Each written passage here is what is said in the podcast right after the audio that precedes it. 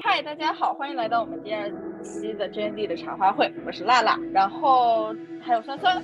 今天我们邀请，嗯，今天我们邀请到了 Kiko 一起加入我们讨论普通人是如何了解到女性权益这个话题的。下面让我们来让 Kiko 进行一个自我介绍吧。嗯，大家好，我是呃现在在 UCL 教育系在读的大一学生。好的，欢迎。然后我们今天这一期的话题就是我们的 title 是人人都可接触到的女权 slash 平权，就让我们引进一下，就是为什么我们第二期想要做这个话题？因为我们最近发现，就是有很多更越来越多的关于女性权益方面的社会话题，让大家开始积极讨论了起来。然后也有很多账号，很多包括普通人在为微博、小红书上这种平台上发声。然后我觉得这是一个非常。有意义性的一刻，因为就是越有更多更多就是很普通的人加入到这样一个嗯非常重要的一个话题来，所以我们就是想来讨论一下就是这样的一个现象，包括说是普通人如何接触到这个话题，以及我们除了最开始接触到之后，我们还能再多做些什么？那就让我们先开始，每个人介绍一下自己怎么接触到这个平权这个话题的。嗯，好，我。我其实当初呃了解女权这个话题，是因为呃有很多的社会现象，然后社会新闻嘛。然后当初很早的时候，可能是呃央美的那个姚顺熙事件，不知道你们记不记得？嗯，就是央美的有一个教授，就是呃猥亵了很多当时他的学生。然后有一个女学生，她就站出来在微博上发声，然后就是学校各种就是把这种把这个事件给压下去嘛。然后我当时也是在微博上为她发声啊，就是各种各种转发，然后去了解这个事情嘛。然后之后就有，呃，我记得好像是二零年的时候，那个鲍鲍宇明。鲍玉明，嗯，他当时就是他和他养女的那个事件嘛，呃，然后有很多人就是持不一样的意见啊，有一些有一些男性就觉得是什么，呃，是呃鲍玉明被勾引，或者是觉得他是白莲花什么的，嗯，反正我觉得就是，嗯，很多这种社会新闻，然后就是。因为男性和女性的立场不一样，然后他们看待问题的就是角度也很不一样。但是，因为我们现在生活的这个社会其实是还是一个呃男性霸权的一个社会，所以呃其实很多角度就是对男性来说是受益的，但是女性就是比较被欺压的那一方吧。然后我觉得呃就是其实每一个女性。就是男性也应该都是，呃，就是了解女权。然后，其实女权最终它是我们是诉求是一个平权嘛。但是为什么说是女权呢？是因为呃现在是男权社会，所以我们最终希望的其实是平权，而不是就是那些反对女权的人，他们说是呃女性压过男性啊什么的。其实我们就是想要一个平权，嗯。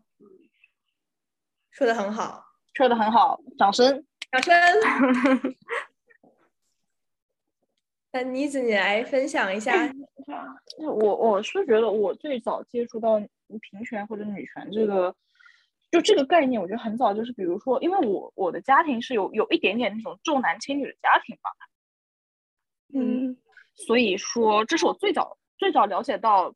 呃，性别不平等这个事情的出现，然后我后面更加系统性的去了解女权，是因为，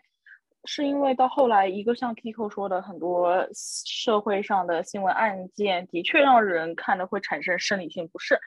然后再到后面我申请大学的文书就是写的是关于女权的话题，然后这个时候是我开始系统性的去了解。呃，feminism 或者说平权这一个概念，然后我后面印象最深的就是 J.M. 帝国的那个漫画的那个事儿，然后包括包括之前像 Kiko 说那个鲍玉明那个事儿，也是让我非常印象深刻的。但是我觉得最最最影响我就是那种 D J M 帝国他画的那种漫画对女性的那种侮辱，这件事情其实对我影响挺大。然后我那个时候那个时候我在上社会学的课，正正好好那那就那我知道这个事儿的那一天我课，然后我正好在讲到女权，然后我我和我老师两个人就正好刷微博刷到了这个事儿，哦刷豆瓣，然后刷到这个事儿了以后，我们就非常的震惊。然后我就是觉得是说，why 为什么就为为什么一定要？为什么女性在这个漫画家的笔下被画的如此的不堪？然后只是一个性玩具，嗯，然后后面我就才慢慢慢慢的去想说追求平权，想为更多的女性去争取权益，这样。嗯，我感觉我的接触的方式跟大家都差不多，就是我也是从微博上了解到。最开始那个鲍玉明那件事，那个事情，然后当时我也是很愤怒，就是因为看到有很多，就是其实一一方面是愤怒，一方面是有一种一种欣慰和一种激动，因为有很多的就是女性用户开始在网上就是声援星星，就这个女生，包括会手持他们手写的牌子，说我们守护星星这样之类的一些，就是。很安慰人的一些话，包括呃，他们评论区里面有很多人就去就是去嗯讨伐鲍玉明，说他人渣怎么怎么样。当然，就是也有看到有一些男性用户呢，他们觉得啊，这个女生就是在呃仙人跳，她就是为了钱怎么怎么样。就是我觉得当时是有一种愤怒，然后让我就是开始往下走，就开始我会转发很多关于就是类似的一些新闻事件的一些。帖子也好，然后包括很多女权博主他们发的一些一些内容，就是我感觉微博对我来说是一个启蒙的一个平台吧。然后我包括说，微博应该是很多现在就是无论他们认为自己是否是平权主义也好，或者是个普通人，对他们来说可能也是一个很重要的一个平台。就是感谢网络的发展，其实让很多人就是不不论你来自什么样的背景。呃，地区、年龄、工作、职业等等，就是你都能接触到这个话题。然后我觉得这是我我不知道能不能把这个称之为嗯第四第四波或者是一种新型的女权运动，就是因为会有更多人来参参与讨论，然后包括他们会去呃用转发、用告诉告知身边朋友、家人这样各种方式，就是更能知道这些事情的存在。嗯，对我也是觉得，就是。以前可能是需要，呃，有学识的女性或者是读书人，就才知道有这么个这么个话题。但是现在就只要接触到网络，或者是你愿意去关心这些社会话题，你就是可以成为一个，呃，女权吧，或者是你就可以为别的女性发声啊这些。但是其实还是，呃，网络其实还是没有普及到那种地步吧，就是。就是像最近的那个，嗯嗯，因为现在信息虽然信信息传递通过通过传媒这种方式能传播的很快，但是比如说那些比较偏远的地区，他们还是接触不到这样一些网上的这些思想啊、概念啊，再加上可能再加上偏远地区就比较偏的一些地区，他们这种他们这种根深蒂固的思想观念是很难被改变的。所以，嗯，尤其是说在那一圈儿，我觉得非常，去非常很难，就很难去推动这一个平权这一个概念。对，因为我感觉他们就是，呃，父权的观念已经就是深入的就植入他们脑袋里面了，就是，呃，就不仅是男性在推动这么一个这么一个像阶级一样的观念，就连女性也在推动一个这样的。就是观念给下一辈啊，或者怎么样？嗯嗯，没错。但是我觉得就是，嗯，就是你说你说三，大家对大家都应该都知道张桂梅校长的她做的就是事情。然后我觉得其实虽然说偏远地区的很很难推动吧，但是我觉得他所做事情其实是在某个方面就是嗯帮助女性觉醒自身的力量。就是假如假如说我们不能光明正大的对那些。嗯，男性说这样的一种父权思想是不对的，但是如果能够推动女性去去学习、去能找用自己的钱找到一份工作，而不是最后呃早早的就是嫁人，然后生育、相夫教子，这样又过就是他们可能他们的母亲、他们上一辈过这种生活。我觉得他所做的事情就是有在慢慢的改变，就是这些在偏远山区地区的女性她们的命运，而这是这是我觉得可以除了网络上推动女权之外，就是在如何在偏远地区，或者说在这种这种这种平权意识相对匮乏的地区，如何去推动女性自身的一种力量的觉醒。那就是下一个话题，就是为什么？这个话题可接近性如此重要，就是为什么？为什么女性权或者平权这样一个话题，应该是让普通人可以触碰到、可以了解到、可以谈论的？大家有什么想法吗？就我觉得现在的媒体一直在压迫我们去谈论这一个事儿，因为你想，我们上一次小红书发被删了六次。更多，因为就因为就是因为他们觉得，就是因为可能国家，我觉得是国家啊，国家的这个意识形态，他们就觉得是说啊，女性是不可以发声的。但是为什么？所以这就回到这个话，就是为什么是可接近性？因为他越不让我们发声，我们越要去发声它。对，嗯，是的，这这就是，而且。我们发声是为了让更多的女性去让她们意识到，她们自己可能身处在一个非常不平等、非常一个不健康的一个生活环境下。比如说那些被家暴的女性，比如说那些可能在职场上面被性骚扰的女性，这一些这一类人，我们就是让他们更更让他们知道，是说他们是可以为自己去发声的，而不是我们要被迫于去捂上我们的嘴。不去带领或者帮助他们去往前走，因为毕竟这现在这个社会，要说很多体系下面，确实女性遭到的不公平，的确是肯定肯定是大于男性的。是，所以这就是我觉得普通人应该就这就 link 到最后一个问题嘛，普通人应该做的事儿，就比如说更多的向大家科普这一些。科普一些，比如说女性在女性在生活中的各种不平等，让更多的女性去意识到自己正在经历这种不平等。然后我觉得大家意识到这种不平等了以后，就一定会为自己想办法，或者为别的女性想办法去为她们做出一些做出一些事儿。比如说像我们这样做一个做在媒体上面传播信息，或者比如说可能线下做一像张张桂梅校长做一些实际的事情，这样。对，嗯。我觉得是，嗯，你先说。好，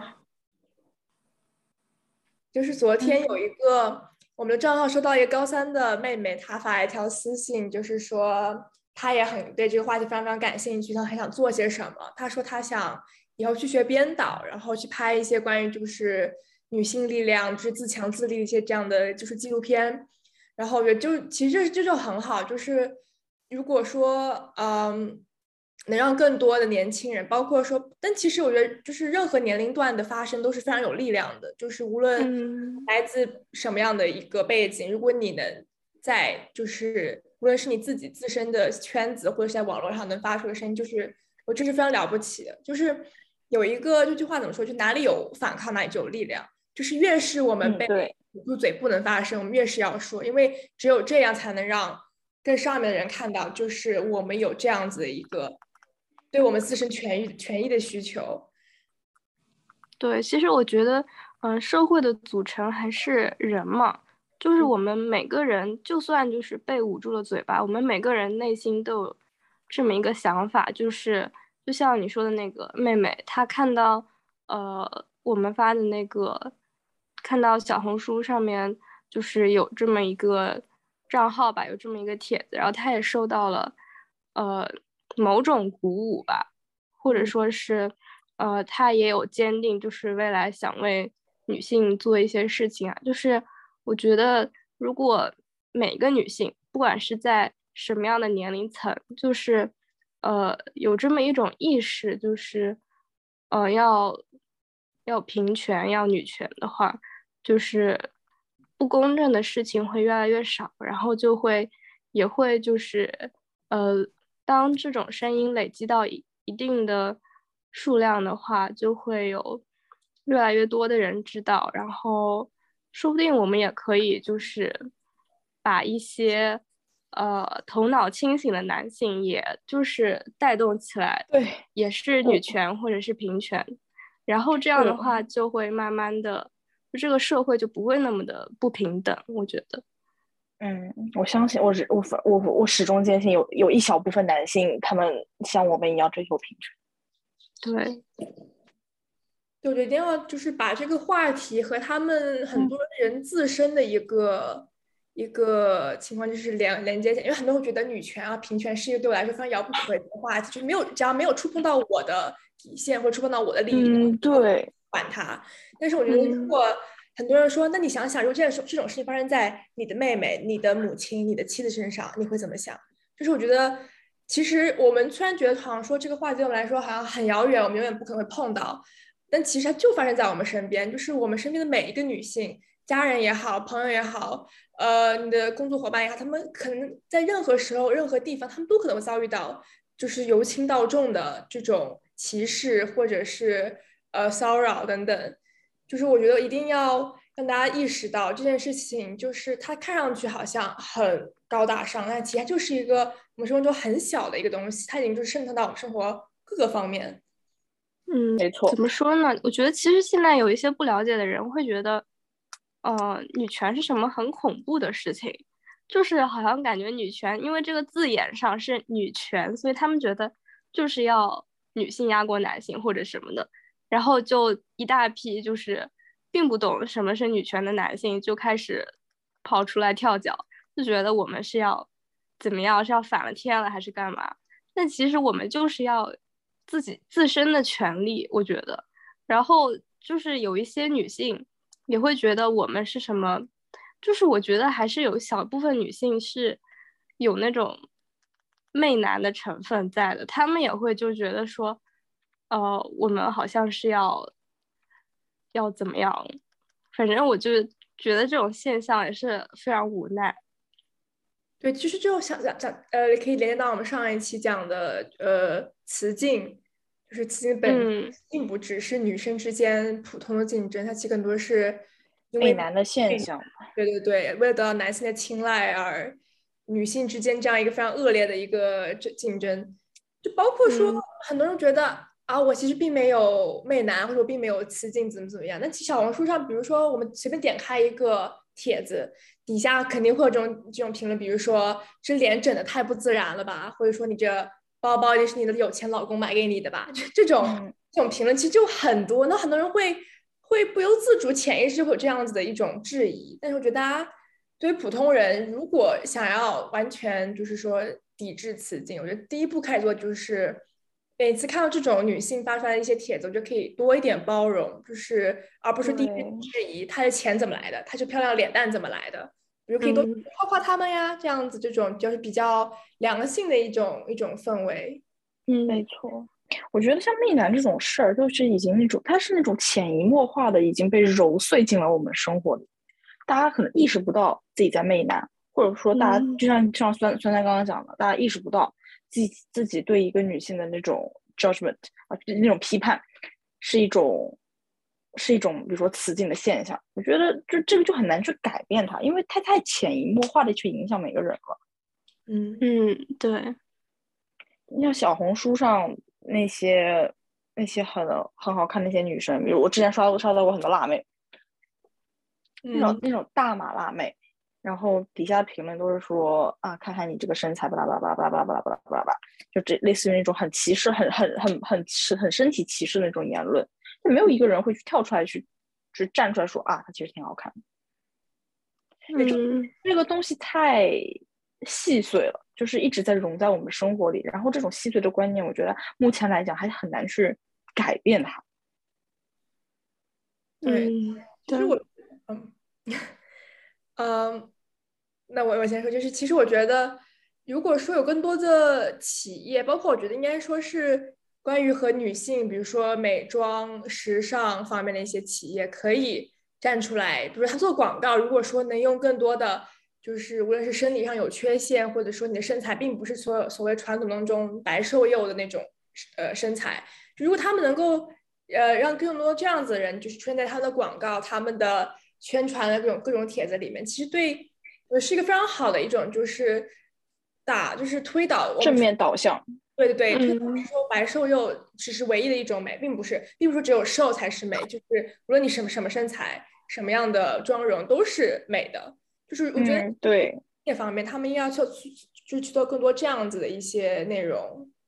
因为我我因为像你看，今年 Prada 它推了一个，就是今年 Prada 它的广告，它推了就是女性运动员嘛，然后女性运动员从好像我记得是有那个击剑的，然后摔然后击剑的举重的，然后好像是很多都有，所以我觉得就展现出了一种那种女性的那种多样性。就是因为 Prada 之前的那种超模都是非常瘦，然后 Prada 今年他做出了一个改变吧，我觉得这也挺好的。嗯，我也是看了一个，就是三八妇女节，好像好像是珀莱雅啊，对，呃，他邀请了那个女足的李颖，我记得是他，如果我记错了，可能就反正他做了一个那个广告片，是说，呃，一一个女子的舞狮团。然后就说，我觉得有一句词非常触动我。他说的是：“嗯，我们是玫瑰，也是狮子。就是说，女性不只是就是娇弱的玫瑰，我们也是，呃，就是很威猛。然后我们也可以，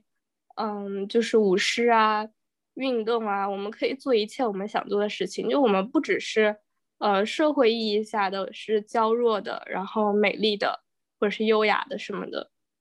嗯，我觉得这个广告片拍的挺好的。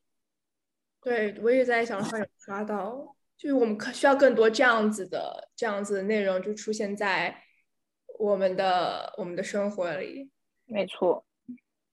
那以上就是我们今天第二期 Jandy 的茶话会的所有内容。如果你想要继续了解更多关于平权的话题，以及参与我们的讨论，欢迎加入我们。谢谢大家，谢谢大家，拜拜，拜。